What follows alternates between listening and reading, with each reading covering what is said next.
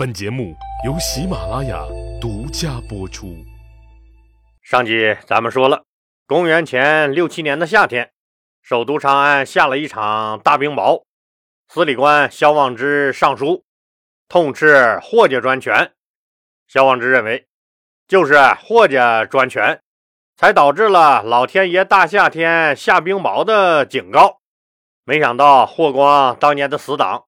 老革命杜延年立马跳出来为霍家站台，骂萧望之胡说，下冰雹跟人家霍家有个毛关系？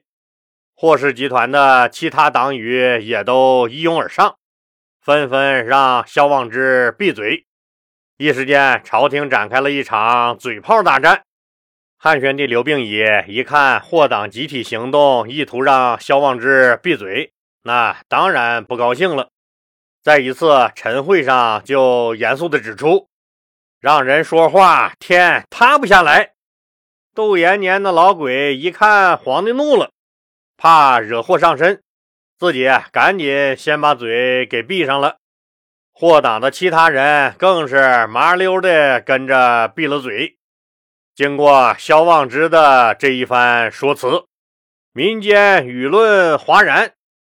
霍家毒死了许皇后，以及使用皇帝仪仗和车辇的事儿，不知道怎么又被人提了起来，瞬间又上了热榜。这次又多加了一条，说皇后霍成君还阴谋害死太子刘氏。这下子霍家真慌了，霍显索性也不藏着掖着的了。就把当年毒杀许平君、许皇后的实情，以及想要毒死太子的事儿，告诉了霍雨、霍云和霍山这些人。这些人一听，个个面如土色。谁都知道，如此的滔天大罪，刘病已就是再仁厚，也不可能饶了他们呀。到了现在，霍家人已经没有了退路。看来只有谋反一条路了。对了，听友们知道霍雨、霍云和霍山之间是什么关系吧？可不是三兄弟啊。老李前面讲过，霍雨是霍光的儿子，霍光就霍雨这一个儿子，而霍云和霍山，他们本来是霍光本家哥哥的孙子。因为霍光同父异母的哥哥霍去病已经没有了后人，所以霍光临死前请求汉宣帝刘病已把霍云和霍山过继给霍去病当孙子，以祭奠和延续霍去病的香火。也就是说，霍云和霍山应该管霍宇叫叔叔，他们是叔侄关系。公元前六六年。汉宣帝刘病已和霍家的斗争进入到了最后的高潮部分。霍家既然定下了造反的总体思路，那么具体该怎么实施，就必须好好的谋划一下了。毕竟这么多年来，造反成功的先例那不多，基本上没有啥成功的经验可参照，那就只能是自己摸索了。按说。大司马大将军霍光已经死了两年多了，霍家怎么着也该找出一个新的主心骨来了。按正常来说，是不是这个核心人物就应该是霍光唯一的儿子霍宇？可惜霍宇不是那个，给他机会他不中用，政治上一点儿不成熟。面对着刘病已的步步紧逼。不是在家关上门大骂刘病已，就是抱头痛哭。霍宇这个官二代真的是怕了，人家二代还可以狂妄的叫嚣我爸是李刚，可霍宇的老爹虽然比李刚可牛逼多了，可惜已经不能拿出来吓唬人了。你霍宇要是实在没那水平。就不要学着人家横行霸道、目无法纪、把持朝政、欺君犯上了呗。可霍宇跟现在的有些二代一样，根本不知道没了你老子，你是个什么玩意儿。依然是齐天大圣骑御马，他想咋耍就咋耍，结果导致了目前的局面。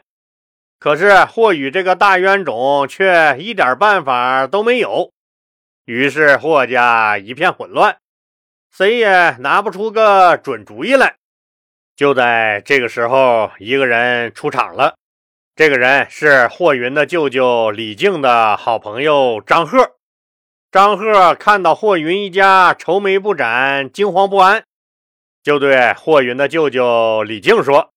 你们霍家的三个大威胁就是皇帝刘病已、丞相魏相和平恩侯徐广汉，现在都到这个关键时刻了，你们霍家该把你们家的秘密武器拿出来用了啊！我们家还有秘密武器？我们家哪有什么秘密武器呀？怎么没有？上官太皇太后就是你们家的秘密武器呀！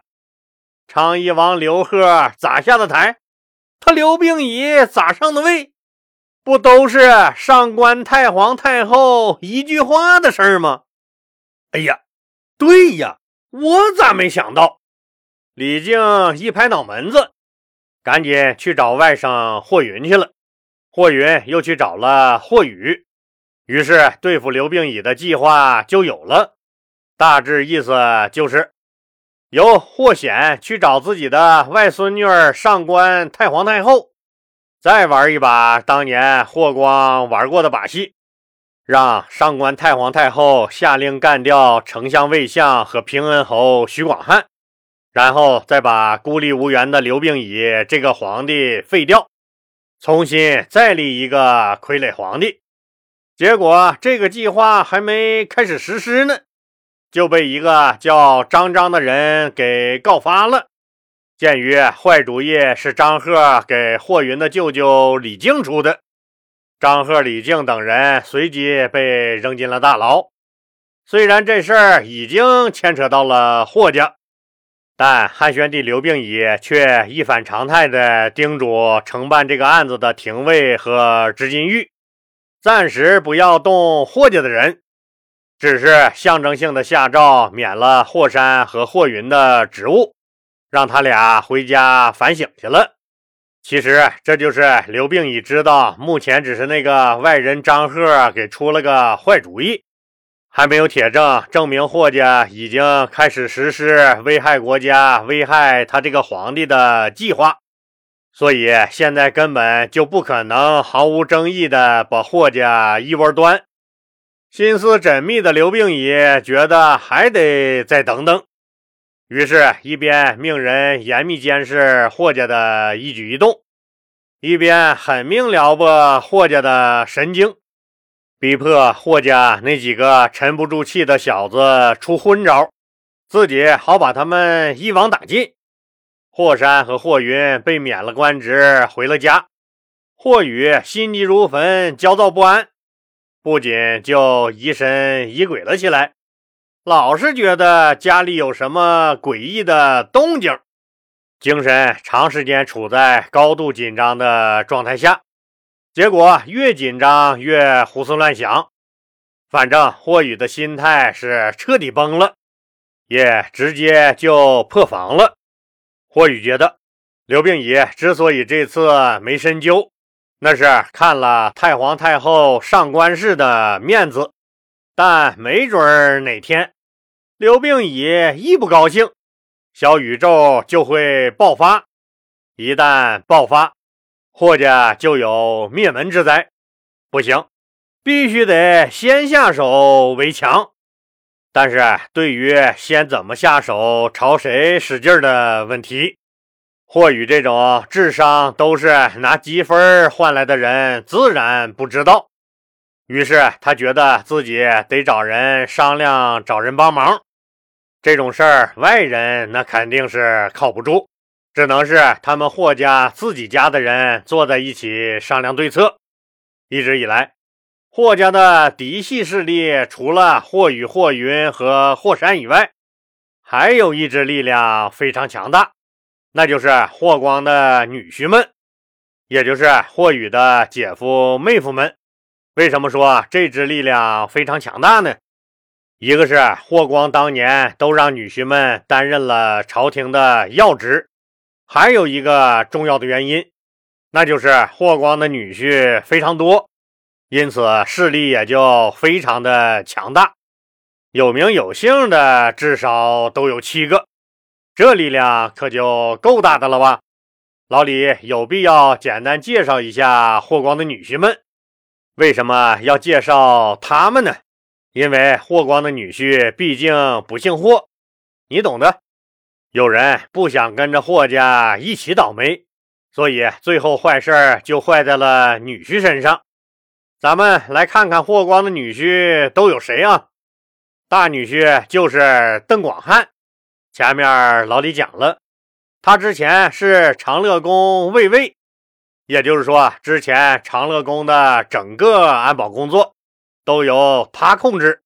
霍光死后，汉宣帝刘病已赶紧把他调离了这个重要岗位，让他当了少府，也就是皇宫物资供应部的部长，直接让他管后勤了。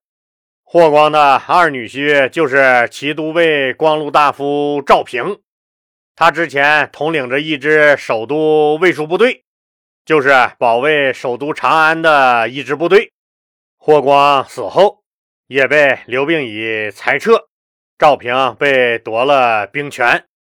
霍光的三女婿就是上官桀的儿子车骑将军桑乐侯上官安，上官安的闺女就是现在的太皇太后上官氏。当年上官桀、上官安阴谋除掉霍光，废掉汉昭帝刘弗陵，结果阴谋败露，被灭了族。这时候，上官桀、上官安已经死了。霍光的四女婿就是度辽将军、未央宫卫尉范明友，也就是说，之前未央宫的整个安保工作都由他控制。霍光死后。汉宣帝刘病已赶紧把他也调离了这个重要岗位，让他当了光禄勋。霍光的五女婿就是中郎将、羽林军司令员任胜。霍光死后，被刘病已直接调出京城，让他到安定当太守去了。您看看，霍光那有多狠！长乐宫、未央宫、皇帝的禁卫军羽林军。以及首都卫戍部队都是由他们霍家人控制。你皇帝咋的？不老实就让你直接驾崩。霍光的六女婿是杜侯金赏，金赏是个谁？可能您有点懵。我一说他爹，您就知道了。他爹就是老李前面重点讲过的匈奴休出王的王子。小小年纪就投降了汉朝的金密帝，金密帝对汉武帝刘彻老刘头非常忠心，曾经不顾个人安危，挫败了马和罗兄弟的叛乱，救了汉武帝刘彻一命。刘彻也非常信任他，临死前把他任命为大汉王朝顾命五大臣之一。金密帝的大儿子金赏和霍光的六闺女，俩人定的是娃娃亲。金密帝死后，金赏继承了老爹金密帝的杜侯爵位，并且娶了霍光家的六闺女当老婆。金赏是匈奴人，和他老爹金密帝一个样，很是淳朴，没那么多花花肠子。可以说是个宠妻狂魔，把个老婆宠的幸福的不要不要的。夫妻俩那感情极好，两个人的儿子金尚和金次相继出生，一家人过着幸福美满的生活。霍家要谋反这一年，金赏三十一岁。霍光的七女婿在整个大汉朝都大大的有名。你们猜他是谁？猜不着啊！我给您提示一下，霍光的七闺女叫霍成君。这下子您猜着了吧？对喽，霍光的七女婿就是汉宣帝刘病已，刘皇帝。现在霍宇要团结一切可以团结的力量对付汉宣帝刘病已，于是他就想到了自己的姐夫妹夫们，但把姐夫妹夫们都叫到霍家来不现实，这太扎眼了，一看就是要闹什么幺蛾子，怕引起刘病已的怀疑。于是霍宇就把姐姐妹妹们叫来开会，开完会再让他们回去向各自的老公传达。那霍家的内部会议确定了什么大政方针呢？最后实现了吗？咱们呢下集接着说。现在喜马拉雅推出了给专辑投月票的活动，当然是免费的。兄弟姐妹们，记得把您手里的月票投给老李的这个专辑啊！月票多少就显示节目的受欢迎程度。老李还希望有条件的听友能加入老李的新米团，现在加入还是有优惠的，可能过一阵儿优惠要取消，因为苹果手机系统是个独立系统。所以，苹果手机如果按月购买老李的西米团，享受不到连续包月的最优惠政策。老李建议用苹果手机的听友直接购买包年服务，那个是最优惠的价格，能给您省下不少的钱。谢谢各位听友的支持。